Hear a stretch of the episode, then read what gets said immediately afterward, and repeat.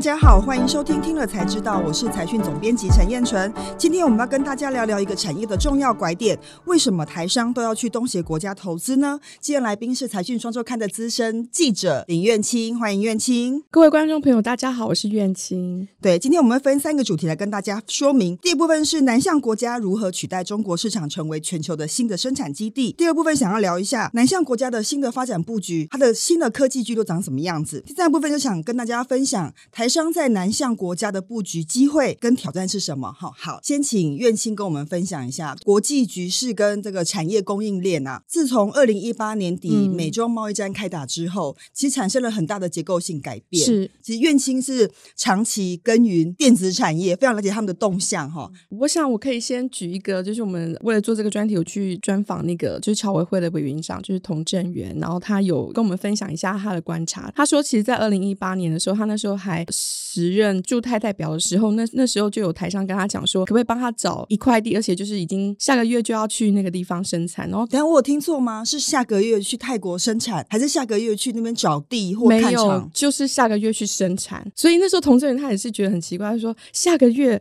就要直接去生产吗？他说对，因为美中贸易战开打之后，他的关税其实立即性的调整，所以台商根本无法等待，所以他们就那么急迫性的一定要去南向去做一些投资设厂的动作。所以童振源分享这个故事真的蛮惊人的，等于是从二零一八年底开始，台商就开始搬家了，对，从中国搬出来，没错。那其实这次院青帮我们做了一个统计数字，我觉得非常非常有趣。这是为什么这一期我们要做这个题目的重要的原因，因为二零二一年的数字出现了一个重要拐点。那我想真的是数字会说话。我们这一次呢，就是有去把那个投审会的一个公开数据去做一个统计，那得到的结果是呢，二零二一年一到十一月的时候，台湾对东协国家的投资占这个全球投资的比重超过三十七 percent，台商赴新南向七个主要国家的投资金额年成长率也成长了一百五十 percent。然后另外我们有去统计，就是说各国跟中国的一个数据，那全球对新南向七个主要国家的投资金额高达了五千八百一十四亿，超过中国的五千零二十九亿元。从这个数字可以看得到说，说现在全球整个制造的供应链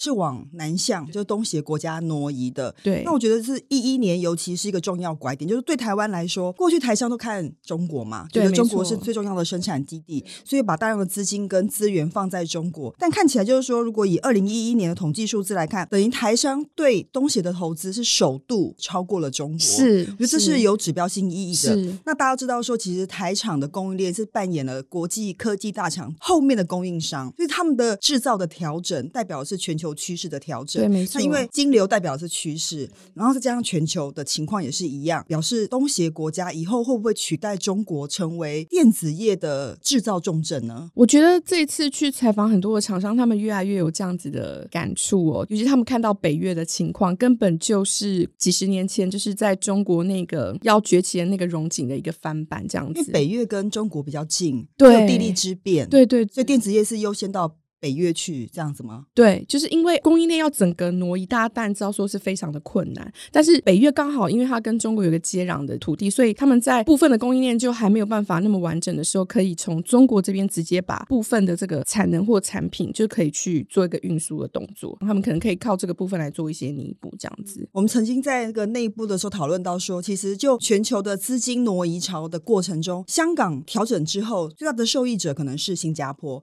但如果中国的制造调整之后，最大的受益者应该就是越南，对不对？所以呃，大家都非常关心越南的发展状况。接下来我们进入第二个部分了，就是说，当东协国家取代中国成为新的生产基地之后，到底各国的科技产业聚落有什么不一样？因为过去我们对东协的理解比较是说，嗯、呃，传产过去非常多，早期的传产早就从中国搬到东南亚去了。对，可是这一波不一样，这一波是以科技业为主，那它会如何影响到整个东南亚或者东协国家的科技产业聚落？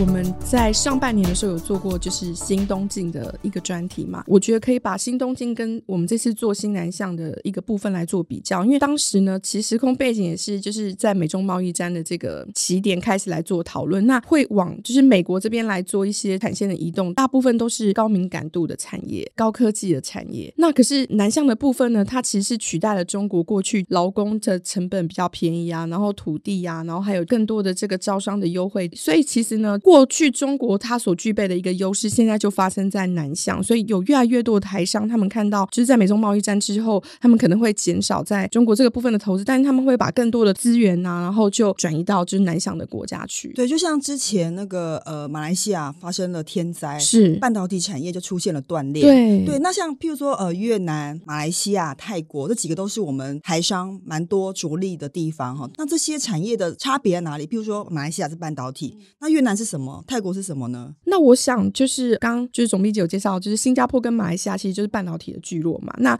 北越就是我们现在看到，就是它其实是以手机跟 PC 的聚落为主。哦，那我要补充一下，北越之所以会变成手机的产业聚落之一，跟三星有很大的关系。哦，对，韩国三星几乎倾全力把中国的生产基地移出来，又是移到越南去，尤其是以北越为主。所以它那边有个非常有名的，就叫做三星村，包括那边会有韩国的餐厅啊，然后大家就举家迁移。呃，另外呢，泰国当然知道，比如像 Toyota 一些车厂其实都长期的进驻。其实泰国的汽车跟传统硬碟的这个聚落，其实生成的也非常的快。另外还有就是非常大的人口红利市场，就是印度了。有很多的这个电子的这个代工厂商，其实也都已经到印度去设厂，就是因为苹果供应链的关系。对，那所以印度那边现在也形成了一个所谓的手机的聚落，这样子。对，我觉得台厂真的超级厉害，就是他们从中国撤出之后，一方面往东进到美国投资，一方面又往这个南进去走。当然产业比可能不太一样，过去可能到中国投资，现在是全球布局这样子的新的经营样貌。对，接下来我们就想要请在院青继续谈一下说，说海厂经过这一次的产业迁徙之后，基本上很多竞争跟经营能力也都大幅提升。就像我刚刚讲，他可能开始布局全球。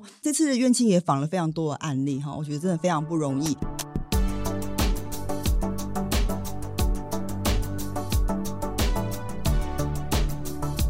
苑青先帮我们讲一下。是是是，这一次其实有访到，就是还蛮多的电子产业的这个制造商，比如说像以达方来说哈，因为这家公司大家知道说它是全球前三大的这个键盘的厂商嘛，是对，但是他后来去做了这个转型，所以他就是有一条耳熟能详的这个脚踏车的部分，从电子键盘做到脚踏车，对，这个关联性是什么？呃，因为他看到说，就是未来的 PC 的产业，其实它的成长已经没有像过去这么的高成长性，所以他非常多年之前，他们就开始寻求要积极转。转型的一个新事业，后来那时候看到，哎，我们要节能减碳啊，那未来的。绿能就会是一个新的世界的趋势。后来他也做到电动脚踏车，我觉得他的 case 也是一个非常经典，呈现说现在北越跟南越完全不同的两种产业的样貌。因为其实他在北越跟南越都各买了大概九万平方米的土地要盖新厂。那在北越的部分呢，其实就是键盘的部分。那南越的部分来讲的话，脚踏车跟电动脚踏车的这个聚落为主。但我觉得苑青讲这件事情也凸显了一件事，就是说台商在转移生产基地的过程中，他同时也做。一些策略的调整，是他现在会开始想象说，哎，我是不是透过这一次的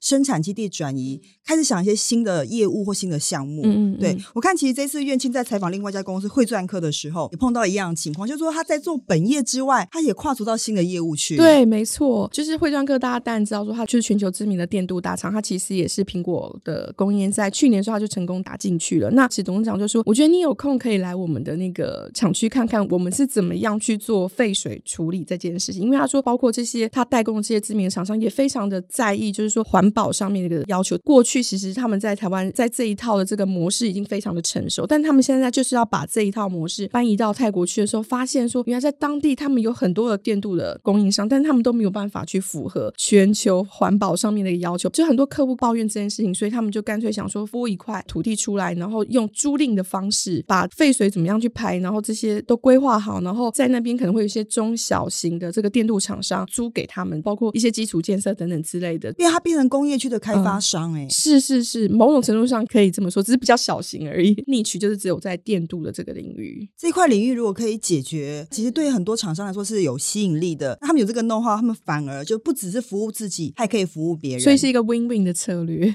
接下来我想要谈一下印度哈，印度大家都非常有兴趣，大家觉得它人口红利非常多，但也常常碰到一些问题。对，没错。对，这次院青也访了一家公司，叫做富强兴，哦，他就押宝印度，他认为他会是下一个大国崛起的这个开端。是是是，因为我这次去采访的是这个富强兴的总经理哦，然后经营这个市场非常多年，所以他颇有心得。他也是看到，就是说未来印度它的一个人口红利其实高达十四亿人口嘛。富强兴他是做什么的呢？他其实就是做一个非常需要内需市场庞大的这个产品线，它叫做塑胶射出成型机。所以呢，它其实在印度的扩厂的规模，未来在三年之内，它其实应该就可以超越它在台湾这边的产能规模。对，那大家当然也知道说，印度它的这个卢比波动很大。对，我刚刚就很想问愿金说，其实这个币值也是台商到东南亚国家投资一个蛮大的风险。那他怎么样处理币值方面的问题？我觉得除了他之外，其实很多台商也面临到这样的问题，甚至在印度的中小型的企业，他们也会面临到这样子的问题。这家新创公司我们也有访问过，叫 S-Ray，就是用区块链跟呃数位货币来当中间货币，然后去解决汇差的这个风险。这样子，他就等于说，你可以用卢比存进去他们的账户，转换成这是属于他们的中间货币，然后等到你要提领出来的时候，你再把它转换成美金，然后就可以直接从 ATM 或者是从银行那边去提领这个美金。所以其实这个台。台商真的超级厉害，就是到各个国家去都有各种弹性的做法。是，那我觉得其实苑青这次做这个科技新南向的大专题啊，我觉得对于很多投资人来说，应该是一个新的想法。就是说，过去我们看东协的国家或者东协国家的投资的公司，可能都只有传产，是。但这次真的是科技业整个大南向，对对，对，对。所以那个苑青非常有感受。而且我觉得对于投资人来说，东协国家不是只有生产基地，它更是庞大的消费市场。对，没错，内需市场非常的庞大。对，它其实某种程度跟中中国差不多，对，所以这是非常令人值得期待的。那院庆帮我们总结一下，就是说你这次做完这个题目之后，你的感想，觉得未来的机会在南方吗？在二零一六年的时候，其实小英政府就已经推了这个所谓的新南向政策。那就是他们在推行的时候，其实很多台商都会说，觉得这个是可行的政策，这是对的方向吗？可是最近这几年，他反而听到越来越多的台商就是主动跟他们询问说，请问一下，如果我们要去新南向投资的话，政府这边可以给予我们什么样的一个支持或协助呢？今非昔比的感觉，他的感受非常的强烈，就我觉得这个部分其实就可以去凸显说，台商从过去呃没有这么多的期待，到现在他们已经非常的肯定，它就是可能会影响他们接下来二十年的一个全球的投资布局。对，那个台湾身为全球最重要的科技供应链聚落哈，我觉得过去我们可能看中概股，但以后可能一个呃叫做东协概念股在科技业领域里面是非常值得期待的。是，今天非常谢谢苑青的分享，也感谢大家的收听。YT 的观众请别忘了帮我们分享。听 Podcast 的朋友可以帮我们按五颗星，也可以留言哦。听了才知道，我们下次再见，拜拜，拜拜。